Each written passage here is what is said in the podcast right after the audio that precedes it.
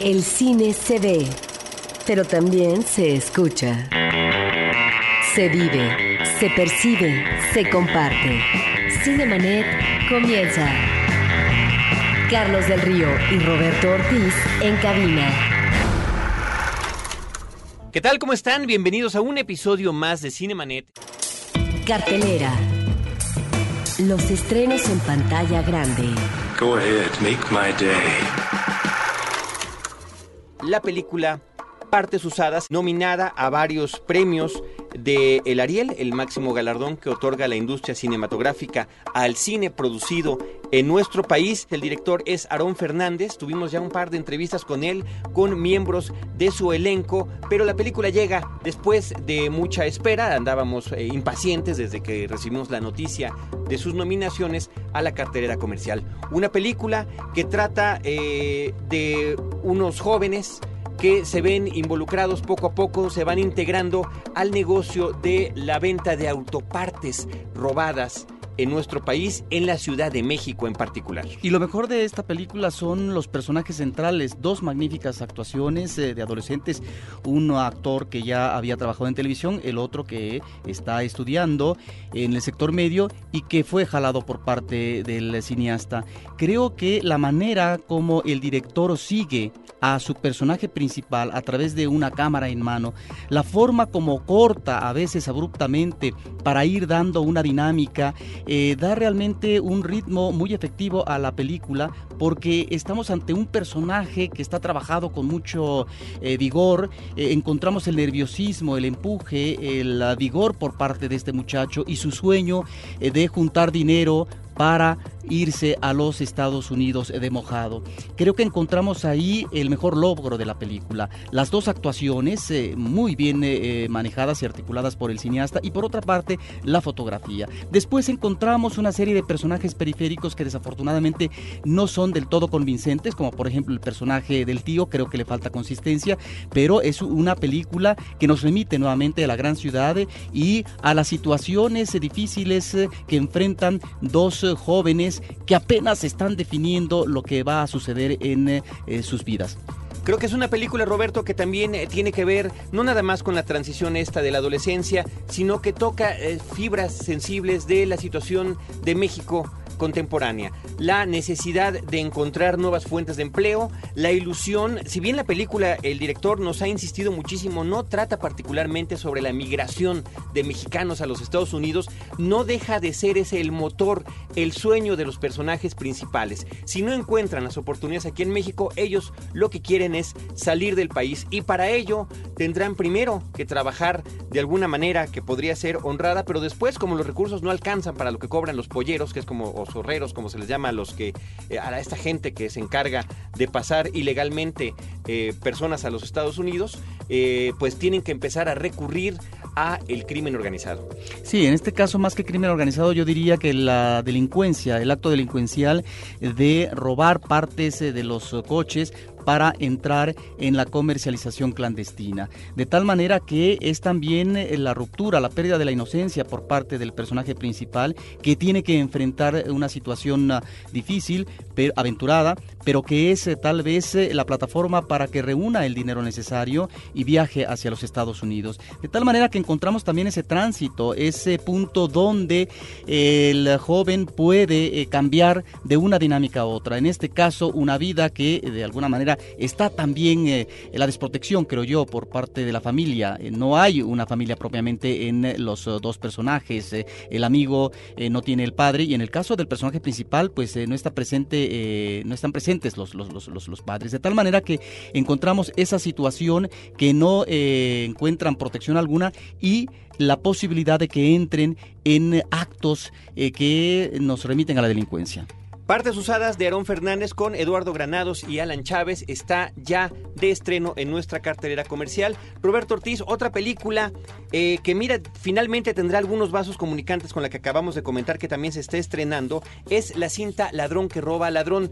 Este es un eh, pues muy interesante eh, caso porque es una película producida y rodada en los Estados Unidos, particularmente en Los Ángeles, llena de actores latinos, pero que han trabajado en televisión, en telenovelas y que ya mm, prácticamente radican allá.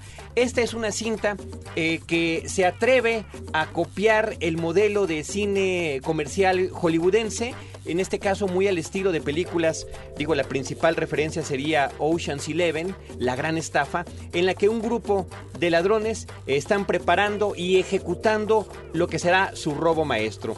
Obviamente, no, esto tiene una escalada eh, hacia abajo en lo que se refiere a calidad de producción, a calidad actoral, pero no, no significa que no tenga empuje, no significa que no sea una película que tiene su buena intención y que además alcanza momentos, digo, a pesar de que todas mis fibras, yo que soy antitelenovelero, me indicarían que esa película no debería de gustarme, creo que tiene momentos muy, muy acertados, momentos de buena hilaridad, momentos que manejan muy bien la situación de los inmigrantes latinos en los Estados Unidos, su situación de ciudadanos de segunda. No, digo, la película finalmente no abunda en todo esto, pero es en el contexto en el que se mueve y obviamente, eh, vaya, algunos de los diálogos que pueden ustedes ver en el tráiler de la película, en los avances de la cinta, dicen, tenemos al equipo perfecto, porque son gente invisible, son las, los que hacen, son las niñeras, son los que manejan los coches, el ballet parking, los que lavan, los que limpian, etcétera, ¿no? Entonces son esa gente que está allí, pero que a la gente no le está prestando atención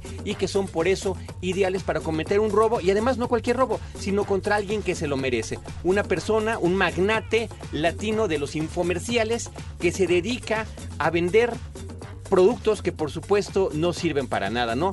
Jugando con los sueños de la gente de aliviarse, de tener pelo, de eh, mil cosas que, bueno, cualquiera que se ha desvelado un poquito, inclusive en la televisión nacional, sabe de lo que estamos hablando cuando hablamos de estos infomerciales. El reparto, insisto, es eh, multinacional entre ellos está eh, Fernando Colunga, Miguel Baroni, Saúl Lizazo, que aquí lo recordamos muy bien a pesar de ser el sudamericano. Él tuvo una presencia importante eh, pues en décadas anteriores en nuestro país a través de, primero de anuncios comerciales de bebidas alcohólicas, posteriormente en telenovelas y que tiene una presencia importante como el principal personaje antagonista en esta historia. Ladrón que roba ladrón también cuenta con la actuación de Ivonne Montero y es una película dirigida por Joe Menéndez con un guion de Jojo Henriksen. Una película, insisto, que eh, se mueve, Roberto, en ciertos clichés, pero que al mismo tiempo, a la forma de adaptarlo a las realidades latinas, tiene, tiene verdaderos momentos eh, cómicos, hilarantes, interesantes. No será una película de todo completo, pero creo que es una buena recomendación. Es también esta forma, eh, quiero destacar otra vez, de poder atreverse a hacer lo que está haciendo el otro cine comercial y por qué no puede hacer este mismo cine hecho por latinos y tener una historia de esta naturaleza que además tiene por ahí una que otra vuelta de tuerca interesante. Roberto Ortiz, también tenemos otros estrenos esta semana. Eh, está la película Reyes de la Calle, Street Kings, una película de David Ayer, protagonizada por Keanu Reeves y Forrest Whitaker. Es un thriller. Tenemos también Belleza Invaluable, Cashback, una película de Gran Bretaña que dirige Sean Ellis con eh, Sean Biggerstaff y Emilia Fox.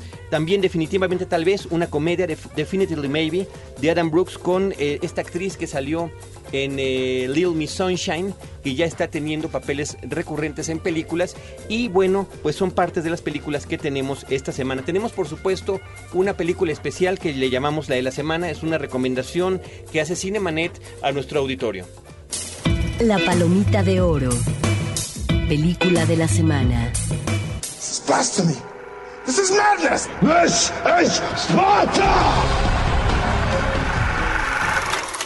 La película de la semana es cuatro meses, tres semanas, dos días. Roberto Ortiz. Mira, esta es una película que obtuvo un premio en el Festival de Cannes, eh, dirigida por Christian Mungi, que ya se había presentado hace algún tiempo en la muestra internacional de cine de la Cineteca Nacional y fue también, eh, decíamos, eh, bueno, ganadora en el Festival de Cannes. Es una película que se ubica, Carlos, en la época de los 80, durante el gobierno socialista de Ceausescu y nos presenta el problema de una estudiante que está embarazada y que quiere abortar y va a ser acompañada por una colega en un itinerario tortuoso en donde ella eh, atraviesa una serie de situaciones eh, tan difíciles porque en ese momento estaba prohibido el aborto y solamente se podía practicar de manera clandestina. Es eh, una película en donde encontramos la transferencia de la responsabilidad en el caso de la amiga que está con ella, que tiene que asumir toda una serie de compromisos que en principio no estaban considerados y que es el espíritu solidario, pero también ante una situación extrema y que eh, las lleva a un callejón sin salida, como la amiga tiene que enmendar la plana a cada momento y que esto puede significar destrozar eh, fibras eh, muy sensibles de ella que está manejando en su relación de pareja, etcétera.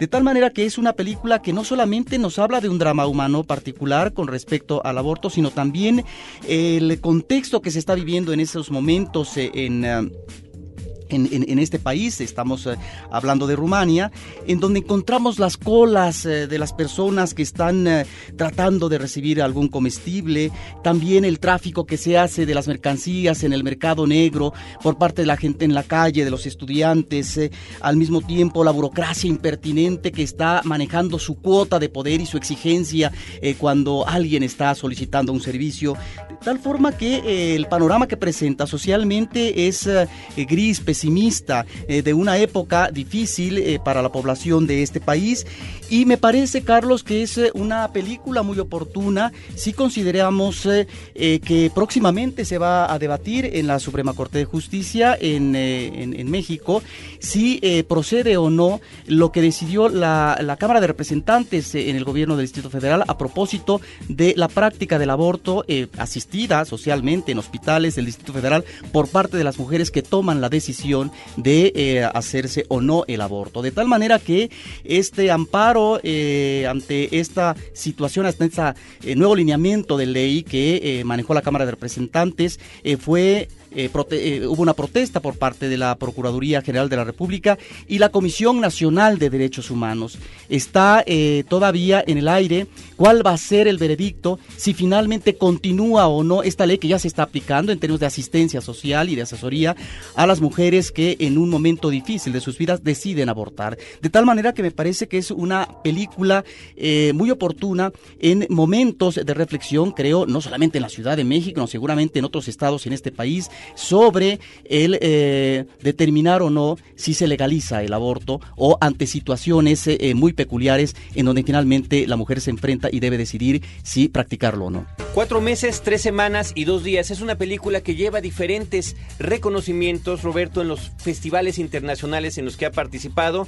El más importante, pues, es evidentemente la Palma de Oro que recibió en Cannes el año pasado por parte de su director Christian Mungiu. Así que es, esa es nuestra nuestra película de la semana. Nosotros tenemos que hablar, Roberto, de otras películas que continúan en cartelera, pero que no habíamos tenido la oportunidad de comentar, como es el caso de la cinta Mi historia sin mí, I'm Not There, que trata sobre la vida de eh, Bob Dylan. Mira, esta película me parece muy interesante como propuesta narrativa, pero también el manejo visual por parte del director, que ya tiene dos películas eh, muy, muy, muy atractivas, eh, Carlos. Eh, aquí nos encontramos ante un Bob Dylan que va a ser encarnado por varios actores. Entonces encontramos no solamente un niño negro, sino una actriz como Kate Blanchett, Richard Gere, etc. Y la película yo me pregunto por qué utilizar varios actores para eh, ubicar el personaje de Bob Dylan. Tal vez estaríamos ante dos eh, situaciones, Carlos. Por un lado, el manejar las diferentes facetas de, de Bob Dylan en su vida profesional, artística como músico y cantante que tendría que ver con eh, el momento en que él está manejando la etapa de música folk, cuando eh, se desprende de ella, cuando invade en su vida las drogas, cuando se casa y tiene hijos, cuando tiene un vínculo con Joan Baez, etcétera. Por un lado estarían esas diferentes facetas eh, de su vida artística individual y la otra tal vez sería, me decía un amigo, la idea de la máscara, Carlos. ¿Hasta qué punto conocemos a Bob Dylan en su vida privada? Es un hombre que si bien es cierto ha escrito un volumen de memorias, es un hombre que es reticente para dar a conocer eh, sus, uh, sus, uh, sus partes eh, de, la vida, de la vida íntima.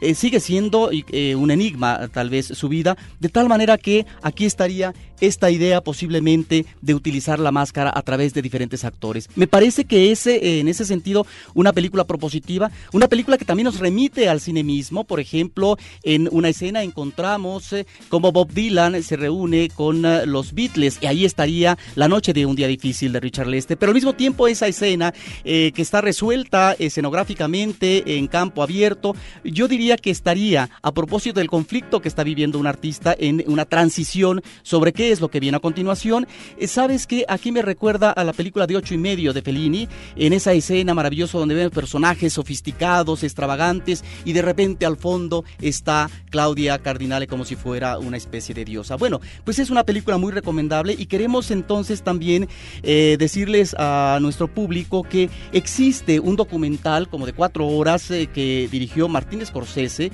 eh, que se llama Bob Dylan No Direction Home, que me parece interesantísimo porque Bob Dylan ya eh, en la época actual comienza a hablar de su vida personal, de sus conciertos, eh, de eh, sus transiciones y lo interesante es que la película, el documental nos presenta presentaciones en vivo de Bob Dylan de los años 60, desde 1963. Creo que es un documental que el público no se debe de perder y que nos muestra a a Bob Dylan desde el punto de vista de eh, su vida particular, habla sobre ella en, en- en ciertos momentos, pero al mismo tiempo de lo que es su transición de uno a, a otro, a otro lugar en términos eh, de su música. Bueno, aquí estás conectando las dos películas de las que estábamos hablando que siguen cartelera I'm Not There, Mi Historia Sin Mí, por cierto, en muy pocos cines. Yo creo que es importante tomar la oportunidad para irla a ver. Es una película dirigida por Todd Haynes y, eh, por supuesto, mencionabas a Kate Blanchett que estuvo nominada al Oscar por esta película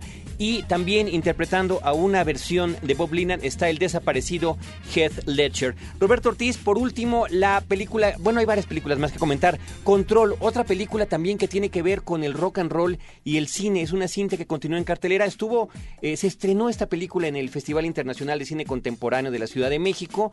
Ahora en una corrida desafortunadamente breve, en, también en muy pocas salas, pero que habla sobre esta vida eh, terrible que culmina en un suicidio a una muy temprana edad. Por parte de, Ian Curtis, Ian Curtis, del el grupo Joy Division. del el vocalista de Joy Division. Ahí estaríamos ante una situación diferente eh, si nos referimos a la película de, mm, de Bob Dylan. Aquí esta película Control se basa en eh, una obra que escribe la esposa de Ian Curtis, de tal manera que estamos ante la versión de ella.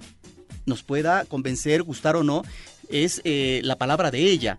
A propósito de momentos de la vida de Ian Curtis, no despeja mucho sobre la parte de la familia que yo creo que ha de haber sido determinante a propósito de una personalidad eh, contradictoria que eh, tiene constantes depresiones, caídas y que por otra parte es epiléptico y que tiene crisis muy fuertes en determinados momentos que lo orillan, lo llevan al suicidio, también un matrimonio que no es satisfactorio y que después como reflexión considera que fue precipitado o el tener un hijo, etcétera. De tal manera que esta película creo que está manejada en muy buen eh, blanco y negro y que no se la debe de perder el público. Dos películas eh, de dos figuras de rock de una época que de alguna manera es coincidente.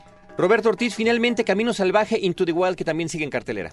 Mira, esta es una película que el público no se debe de perder. Nuevamente, como cineasta Champagne, es eh, sobre la vida de Christopher eh, McCain. Es una eh, película eh, basada en un personaje real, un chico que termina la universidad con muy buenas calificaciones, rompe con la familia y se lanza al mundo a explorar, pero sobre todo a encontrar el sentido de la vida, a encontrar su propia libertad. La pregunta es, ¿se puede realmente visitando tantas partes, eh, sobre todo si llevas cargando eh, el bulto con los conflictos eh, familiares, eh, juveniles, etcétera? Es una película con una fotografía hermosa. A veces peca de, de- de- de, digamos, de, una película, de una fotografía muy, muy, muy atractiva, pero que está el conflicto ahí de un joven y que en este itinerario físico eh, tendrá que eh, decidir o descifrar qué es lo que quiere realmente en la vida. Es una película recomendable y por otra parte, Carlos, está también la película película Familia Sabas de Tamara Jenkins, una película estupenda a propósito de eh, la relación familiar quebrantada de dos hermanos que tienen que acudir al padre después de muchos años para atenderlo porque eh, sufre de demencia senil. Una película con una actuación extraordinaria de Philip Seymour Hoffman y de Laura Linney. Cinemanet. Creo que es importante, aprovechando que se trata de la semana de estreno de la película, Roberto, que tengamos la oportunidad de escuchar de viva voz del director lo que él opina de la obra que nos está presentando. Aarón Fernández acerca de su película Partes Usadas. Esta cinta, además, eh, habrá que comentar, está, eh, tenemos la entrevista completa en nuestra página de internet. Si ustedes ingresan a www.cinemanet.com.mx podrán escuchar la plática completa con Aarón Fernández y también hay otro episodio anterior, un episodio episodio previo donde tuvimos la oportunidad de platicar con los dos actores protagónicos. Hace un poco fácilmente introducir a su sobrino en el robo de autopartes ¿no? para obtener el dinero mucho más rápido.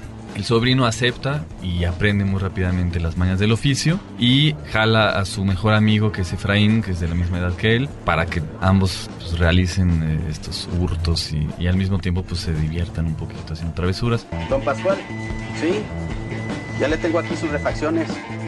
Si seguimos así castigando dos mil baros diarios, le vamos a pagar a polleros sin broncas. ¿Es usted nada más? No, yo y mi sobrino. Sí, son mundos o espacios visualmente muy ricos y impresionantes, ¿no? Eso siempre lo, lo, tuve muy presente, que era muy cinematográfico, ¿no? El poder visual de, de las chatarras, ¿no? Del fierro oxidado, todas esas eh, máquinas deshuesadas y al lado, pues los seres humanos, siempre me pareció como muy interesante y que tiene ahí como un, pues, un elemento dramático muy, muy importante. Tienes que conseguirte otra chamba, Efraín. Yo sola no me doy abasto. El fotógrafo es eh, Javier Morón, un gran fotógrafo este, mexicano. Y pues básicamente el trabajo se centró en estar siempre cerca de los personajes, siempre a altura de ellos, siguiendo sus más mínimos movimientos, sus gestos. Es una fotografía entonces muy descriptiva, ¿no? Que muestra los más mínimos gestos eh, cuando empiezan a robar los tapones, los espejos, uh -huh. eh, cuando caminan, etcétera. Es, es, una cámara que siempre está ahí alerta y que pues muy ágil también, ¿no? ¿Por qué no te vienes a chambear conmigo? Ahora vamos a hacer las cosas en grande, como verdadero chacales. Yo soy muy cinéfilo de hueso colorado. De hecho, yo aprendí el cine viendo películas, ¿no? Todo lo que pude aprender leyendo o en las clases de cine fue complementario. Yo siempre he defendido esta idea de que el cine se aprende yendo al cine, ¿no? Viendo muchas películas, cultivándose, obviamente, con, con imágenes y pues obviamente todos tenemos un punto de partida, influencias o, o pues no sé, la, la, generación espontánea no existe, ¿no? Ni en la vida ni en el arte. Entonces pues obviamente ahí, eh, tengo ahí como mi panteón de, de cineastas favoritos. Yo traté de, de encontrar mi, mi, propia voz, mi propio camino, pero tal vez las influencias de ciertos cineastas se sientan ahí. Te puedo hablar de Pasolini, por ejemplo, en el retrato de, de una sociedad urbana, ¿no? que él hizo mucho tal vez eh, también en, la mezcla de, de, la música, música clásica y música rock que hay en mi película, el tono un poco también poético y juguetón que está en la película, también pues, se lo debo a Pasolini. Buñuel también me, me influenció mucho, yo espero que la gente viva un verdadero momento cinematográfico con mi película y no sé, que se diviertan, que lloren también, que se emocionen, que se genere debate por lo menos. ¿no? Hagas muchas travesuras. Cinemanet. Tenemos función de premier, tenemos sorpresas para usted. Para los que están por dar el gran paso, o ya lo dieron, o ya se regresaron, Cásate conmigo otra vez. Una comedia sobre matrimonio, divorcio y cómo el amor y el matrimonio no son lo mismo, pero es igual. Escribe a promociones@cinemanet.com.mx y acompáñanos a la premier de esta divertida cinta el próximo jueves 24 de abril a las 8 de la noche en Cinemex Universidad. Cine que viene en pareja, solo con Corazón Films y Cinemanet.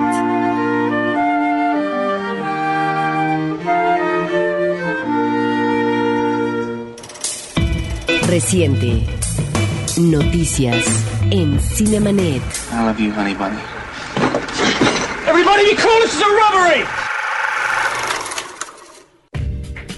Roberto Ortiz, eh, una noticia que tiene ya un par de semanas, pero creo que es importante comentar, es el deceso del actor estadounidense Charlton Heston, un hombre absolutamente polémico en el mundo, una figura cinematográfica del cine clásico de Hollywood que participó además en innumerables epopeyas, por supuesto siendo de las más reconocidas la versión que él estelarizó de Ben Hur o Los Diez Mandamientos, estas grandes producciones con cientos y miles de extras. Sí, es un actor que efectivamente su papel como Moisés en eh, la película de corte bíblico Los Diez Mandamientos le da la fama. Hay que decir que no era un actor improvisado, él, eh, si bien es cierto que proviene de una familia modesta, él eh, estudia arte dramático en una universidad y después se desempeña como actor juvenil en radio, teatro y televisión, Carlos. Después dirige un teatro donde participa en algunas obras y va a hacer unas películas, él como actor, con un amigo suyo que lo va a dirigir en películas de 16 milímetros en aquel momento. De tal manera que para los 50 él ya debuta para la Paramount, que es una productora fuerte, y comienza una carrera ascendente eh, con películas como las que tú mencionas, pero también está, por ejemplo, el western de, em, de William Wyler, Horizontes de Grandeza, y están también, Carlos, eh, películas que me parecen interesantes eh, en el género de la ficción, ¿no? como El hombre Omega, y en donde también tenemos El planeta de los simios, eh, varias películas que en donde él encaja muy bien como personaje, no propiamente heroico a la manera de las películas bíblicas, sino personajes que entrañan una gran complejidad y sobre todo un entorno, digamos, de vida muy difícil. Yo sí quisiera destacar esta parte de su carrera, Roberto, porque fue justamente a finales de los años 60 y principios de los 70 con esta incursión en el género de la ciencia ficción que además tuvo, tuvo este, muchas ramificaciones. Por una parte, a finales de los 60 el cine de ciencia ficción no era, no era un cine serio. Había las películas de monstruos, había por supuesto esta crítica a lo que podía significar las consecuencias de las bombas atómicas y de la manipulación del átomo, pero que finalmente quedaban casi como en un estilo de serie B. En el momento en el que él acepta el papel para protagonizar El planeta de los simios, una película basada en un libro de un francés y que además cuenta con un guion del mismísimo Serling, el hombre que creó la dimensión desconocida, nos enfrentamos a una cinta que verdaderamente trastoca lo que es el género, eh, de, alguna manera, además, por estrenarse muy temprano en el año de 1968, abre el camino para otra superproducción importantísima de la ciencia ficción que se estrenaría después, que es 2001, Odisea del Espacio de Stanley Kubrick, pero que además tenía, en el caso del planeta de los simios, esta crítica terrible a la situación del creciente armamentismo en nuestro país y las consecuencias que ello podía generar. Posteriormente retoma papeles justamente en el género de la ciencia ficción. Tú mencionabas de Omega Man, el hombre Omega, que está basada en la novela Soy leyenda. Recientemente vimos un remake protagonizado por Will Smith, pero que también habla sobre este tipo de cuestiones, el último hombre sobre la Tierra y por supuesto está la película de Green Soylent hasta que el destino nos alcance. Cuando el destino, nos, alcance, La titularon en México. Sí, que es esta película terrible que trata sobre la sobrepoblación y cómo, cómo este, viene a ser medianamente solucionada con una situación terrible, ¿no? Dando de comer a la gente, gente, a través de esta famosa Green Soylent, que es el tema final de la película. Ahora, ¿cómo conectamos esto con la polémica de la vida del propio Charlton Heston? Bueno, pues que él, en su situación personal, y política, eh, era un hombre extraordinariamente conservador. Inclusive llegó a ser presidente de la Asociación de Armas en Estados Unidos, la National Rifle Association. Vimos esta película en la que, en la que además eh, Michael Moore lo ridiculiza estando este hombre ya con este problema serio del Alzheimer, que es finalmente lo que lo lleva a la muerte. ahí es manipulador, Michael. Es manipulador y por supuesto también, bueno, esta, esta personalidad terrible de Heston en ese sentido, cuando parece, pareciera que nunca entendió los mensajes que había en esas películas de ciencia ficción. Vaya, este, ciertas contradicciones que además pues a uno lo dejan en un desbalance total porque no dejó de ser siempre una presencia muy importante en nuestra pantalla. Roberto Ortiz, tenemos ahora información de lo que será el estreno de la película Iron Man, el hombre de hierro, este personaje de cómic de la Marvel, y eh, pues es parte de lo que sucedió en la rueda de prensa en la la que estuvo aquí en México Robert Downey Jr., el protagonista, así como también estuvo el director de la película. Mr. Stark, you've been called the Da Vinci of our time. What do you say to that? Absolutely ridiculous. I don't paint. What do you say to your other nickname, the Merchant of Death? That's not bad. Now that the movie's done and his performances I couldn't be happier with and I'm very proud of the film, everybody Ahora que la película se ha terminado, no podría estar más contento con su desempeño. Estoy muy orgulloso de la cinta. Todos disfrutaron lo que hicieron y lo que yo siempre dije fue si hay una oportunidad de que Robert haga un papel como este, tiene que ser Tony Stark. Somos Marvel y estamos tratando de ser fieles a los cómics. Y en el cómic, Tony Stark lucha con verdaderos problemas. No quería un actor joven que no había experimentado nada para tratar de representar a este personaje complicado. Tony Stark es un genio. Robert es un tipo inteligente. No puedes tener un niño tonto que ha estado sirviendo mesas pretendiendo ser este inventor futurista. Estas son cosas que Robert investiga en su tiempo libre, pero también es alguien que toca fondo en esta cinta. No quería que esta película fuera como Superman, donde un tipo viene de otro planeta y es perfecto por cualquier lado. Marvel es sobre personajes con faltas, que cometen errores. Is it cool if I take a picture with you? Yes, it's very cool. comic books are usually express a very raw side of the psychology of a culture. Los cómics usualmente expresan una parte muy dura de la psicología de una cultura. Cuando vimos a los villanos, muchos de ellos eran expresiones de la Unión Soviética. Sentimos una especie de responsabilidad hacia los fans del cómic en mantenernos fieles a nuestras raíces. He aquí nuestro problema. ¿Cómo te mantienes fiel a los cómics sin presentar una visión anacrónica del mundo? Así que aquí estamos. Es política, estamos en el Medio Oriente. Pero si pones atención, te das cuenta que nos esforzamos por mostrar que no eran un grupo de extremistas religiosos. Y si alguna vez hacemos otras películas, verás que estos son luchadores extranjeros de todas partes del mundo, uniéndose para tomar territorio y honestamente, el tipo que le está gritando está gritando en húngaro. Tenemos todos los idiomas y cuando Tony dice, ¿quién es esta gente? Dice, estos son tus fieles clientes, personas atraídas para ser parte de este grupo de criminales de todas partes del mundo que sacan a las personas de su tierra. That doesn't look like a. What are you building, Stark? We wanted, I wanted these, the effects to look, to look as real as possible. Queríamos que los efectos lucieran tan realistas como fuera posible. No soy un fan de utilizar muchos gráficos por computadora porque siento que empieza a parecer una caricatura o un videojuego. Así que mandamos a construir un verdadero traje que pudieras usar. Y también la parte digital que podía volar y hacer todas las cosas que el traje real no podía hacer.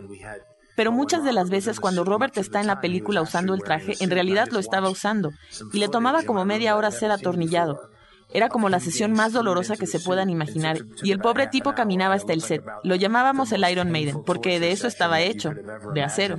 Y vendría a filmar literalmente tres segundos, y luego caminar de regreso y pasar otros 45 minutos siendo desatornillado. Esa es la naturaleza de un superhéroe, y gracias a la tecnología estamos encontrando la forma de solucionar eso.